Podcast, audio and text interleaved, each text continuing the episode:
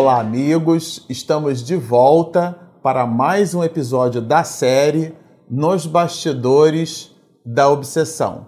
Esse episódio é o episódio de número 26. Se você recorda do episódio anterior, nós estávamos justamente comentando da, do conflito que Guilherme apresentava quando se viu ali numa reunião junto com Saturnino e outros companheiros por uma segunda oportunidade e ele começava a fazer o papel de credor e então entregando toda, todo um conjunto de sabores de sua existência anterior que ele deixou essa existência, é importante que se repita isso através do suicídio, isto é, então visita o mundo espiritual em situações lastimáveis e ele, porque visitara no mundo espiritual em função e em decorrência desse próprio suicídio uma série de questões que o mundo espiritual apresenta para aqueles de nós que, no instante de fraqueza, é, nós derrogamos uma das leis divinas, que é esse patrimônio enorme da possibilidade de reencarnar que Deus nos oferece ele, Guilherme, se vê cercado de muitos espíritos malignos que ele então dá o nome de demônios.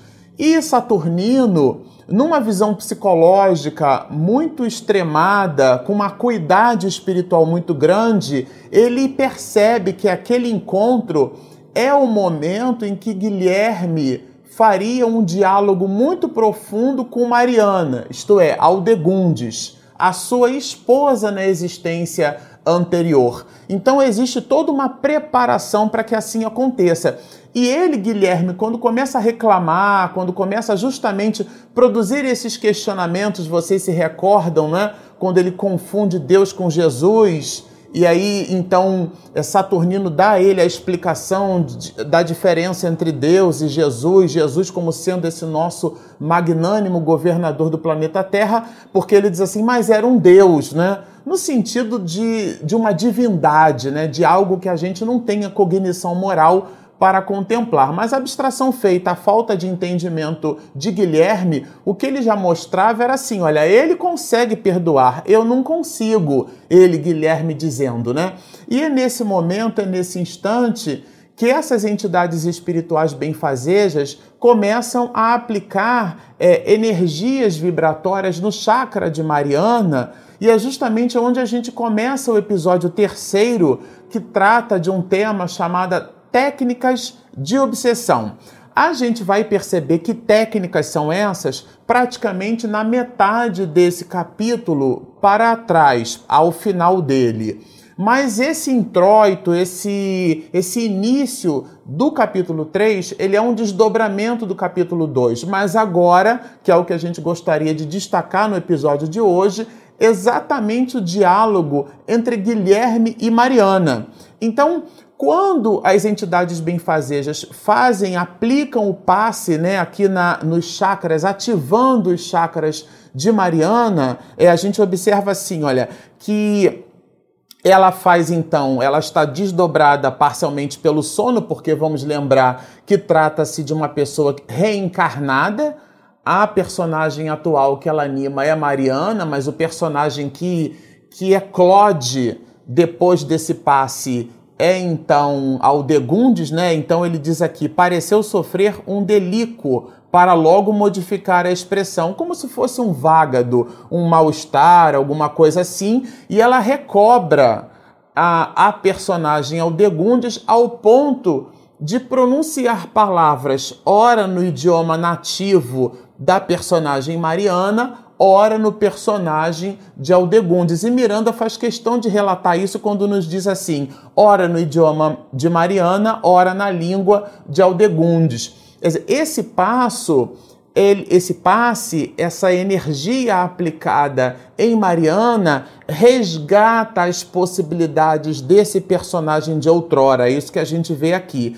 Lentamente se lhe transfigurou o semblante que adquiria as características fisionômicas de Harliniense do passado. Quer dizer, ela recobra o personagem do passado. Ela volta, então, revolve à condição de Aldegundes. E aí, a partir desse momento, teremos Guilherme e Aldegundes ali lado a lado, vivendo exatamente o momento de ajuste de contas entre os dois, ajuste de contas esse proporcionado por essa entidade espiritual chamada Saturnino. E aqui já começa o diálogo é, de Mariana, agora na posição de Aldegundes, pedindo a ele que o perdoasse, porque ela de verdade reconhecia as suas faltas. Então ela escreve, Miranda é, produz o seguinte apontamento. Perdoa-me, ignoras o que padeci e ainda padeço na masmorra, masmorra em que agora me movimento, e essa masmorra aqui é o corpo de Mariana, né? Ele até coloca aqui entre parênteses. Mas Guilherme ele não está muito afim de estabelecer é, nenhum tipo de diálogo com vistas ao reconhecimento desse pedido de perdão e o reconhecimento do perdão. Ele se coloca numa posição de credor, absolutamente de credor, e ela sendo então a, a devedora, né? E ele diz assim: olha, é, agora sim, porque agora ele, ele diz assim: isto retrucou o antigo companheiro. Antigo companheiro porque eram marido e mulher, tá certo? Agora sim verterás o pranto da reparação, até quando, saciado, eu me possa considerar capaz de absorver-te a indignidade sem limite, porque ele colocou na conta de que ela, Aldegundes, havia traído. E é interessante a gente ressaltar e destacar aqui que estamos falando da traição né, de Jacó, que na, na verdade o, o amante de Aldegundes é nessa existência onde se desenrola essa situação o seu próprio pai, né, Mateus. Então, é essa tríade aí é onde a gente observa uma composição muito forte entre esses espíritos. Quer dizer, Mariana é, possuindo uma rechaça com o pai, um mal-estar tremendo. Vocês se recordam que a gente abre o capítulo primeiro, a Miranda abre o capítulo primeiro, justamente mostrando Mariana fugindo de casa porque havia se desentendido com seu pai, e o seu pai, nada mais, nada menos, fora o homem, é, o objeto pivô de traição de Aldegundes que desenrolou todo esse processo. Mas Saturnino e Ambrósio, os demais assessores espirituais, o que, que eles fazem? Eles habilmente eles deixam o diálogo entre os dois a partir daquele momento. Então a gente rachorou assim, olha, é, deixavam que as duas entidades, por momentos, se reencontrassem mediante o diálogo doloroso e azedo, que, no entanto, abriria as portas a melhor entendimento. Porque não eram duas pessoas com situações polidas ou com verbo polido. Aqui Miranda, ele faz um certo adorno, mas a gente fica imaginando quão grave, quão azedo, quão dura não deva ter sido aquelas informações trocadas entre os dois.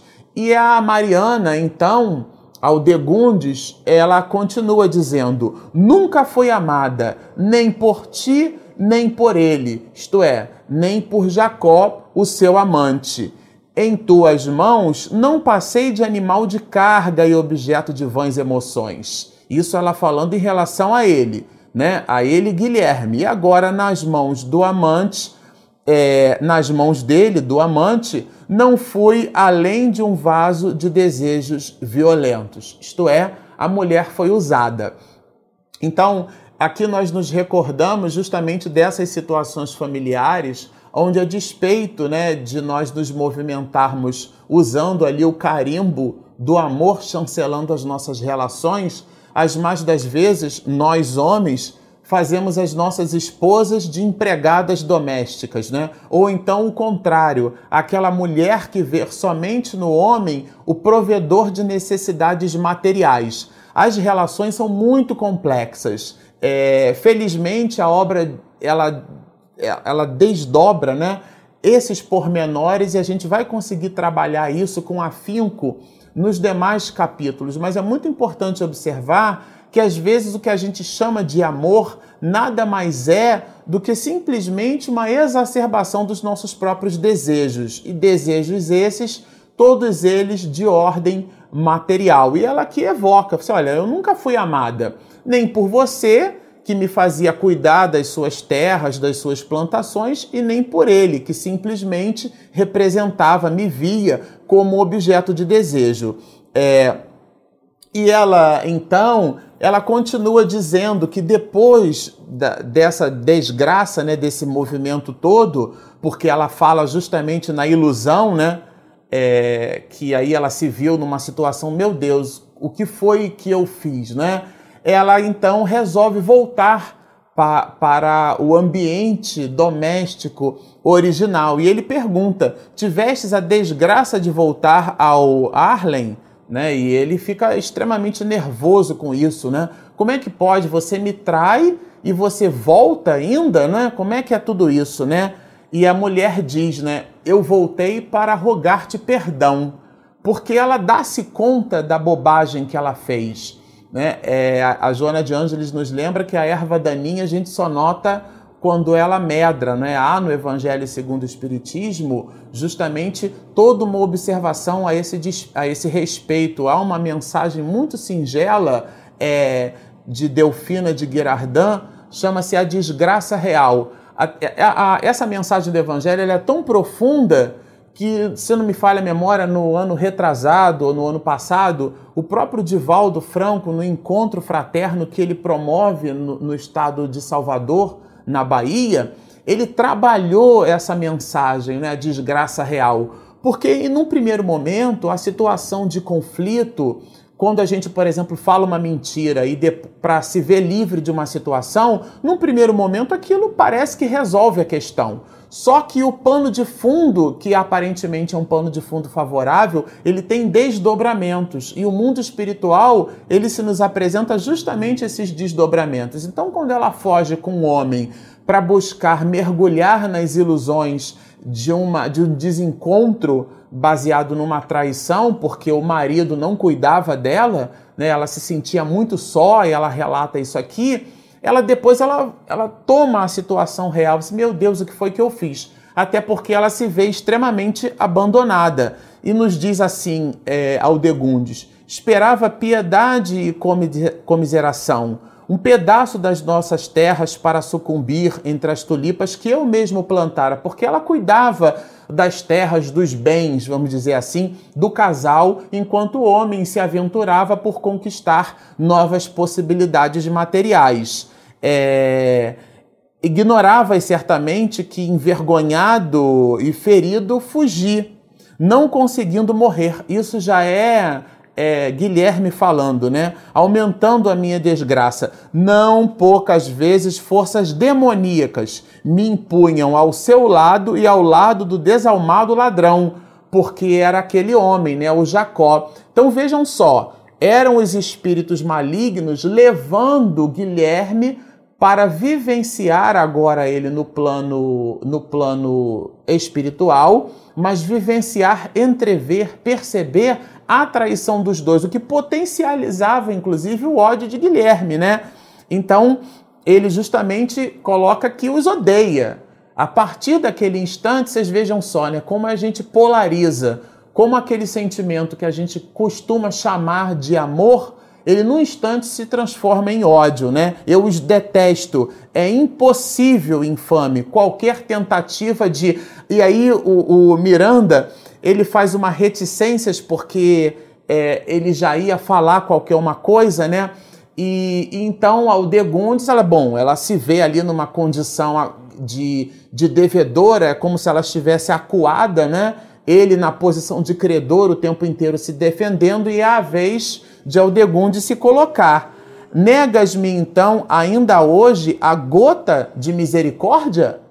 Quer dizer, quem é você? Ela coloca aqui: quem és tu, senão o responsável maior pela minha infelicidade? E aí é ela agora na postura de credora.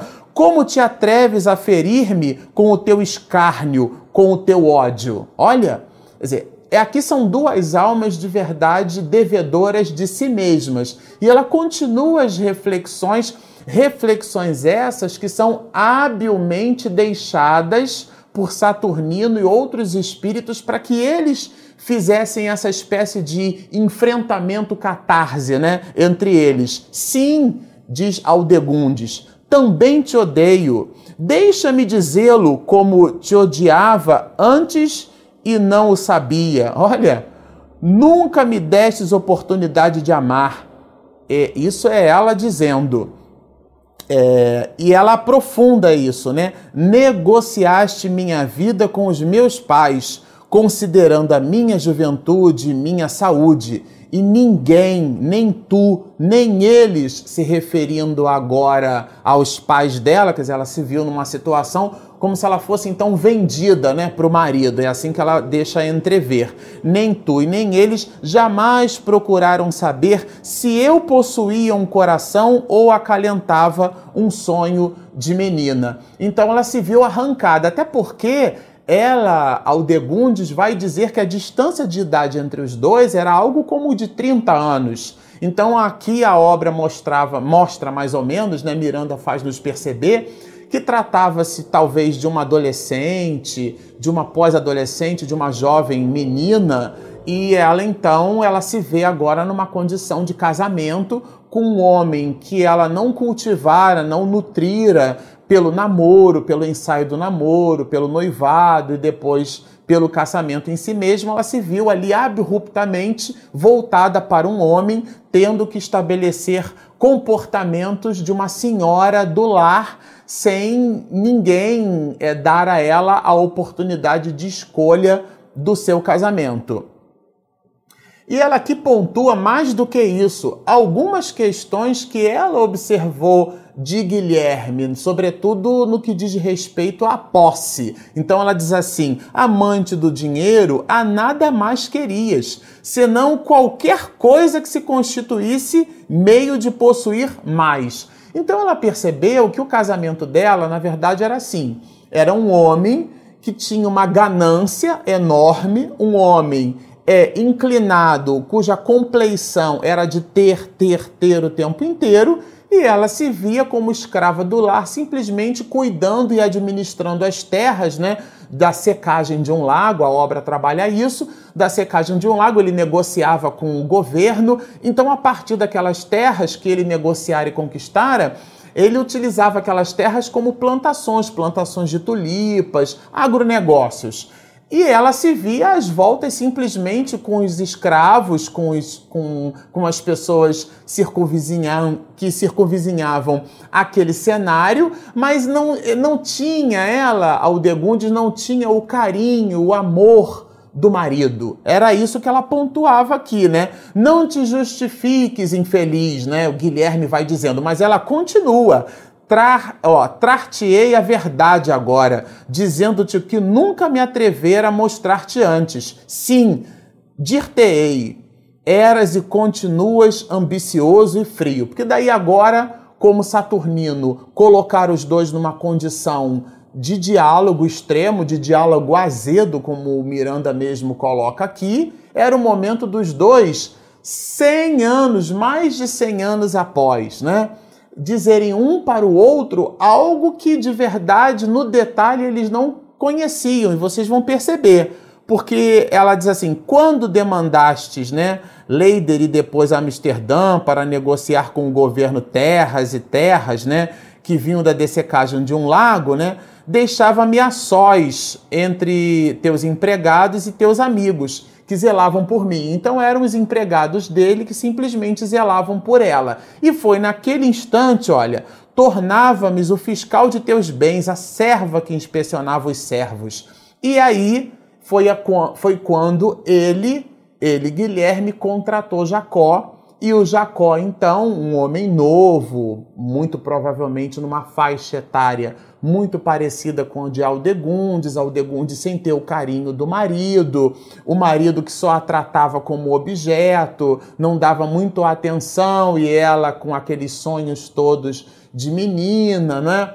Talvez aí visitando um pouco daquela síndrome de Cinderela que às vezes a gente costuma dizer, mas por uma coisa por outra era uma mulher desejosa do marido no lar e ele a tratava de um jeito muito frio, como ela costuma dizer aqui, como ela é, ela retratou aqui que era um homem frio e somente voltado para o dinheiro, para as coisas materiais. Então, de repente, chega aqui o Jacob, né, nessa espécie de Dom Juan, e ele então cativa a mulher e os dois fogem.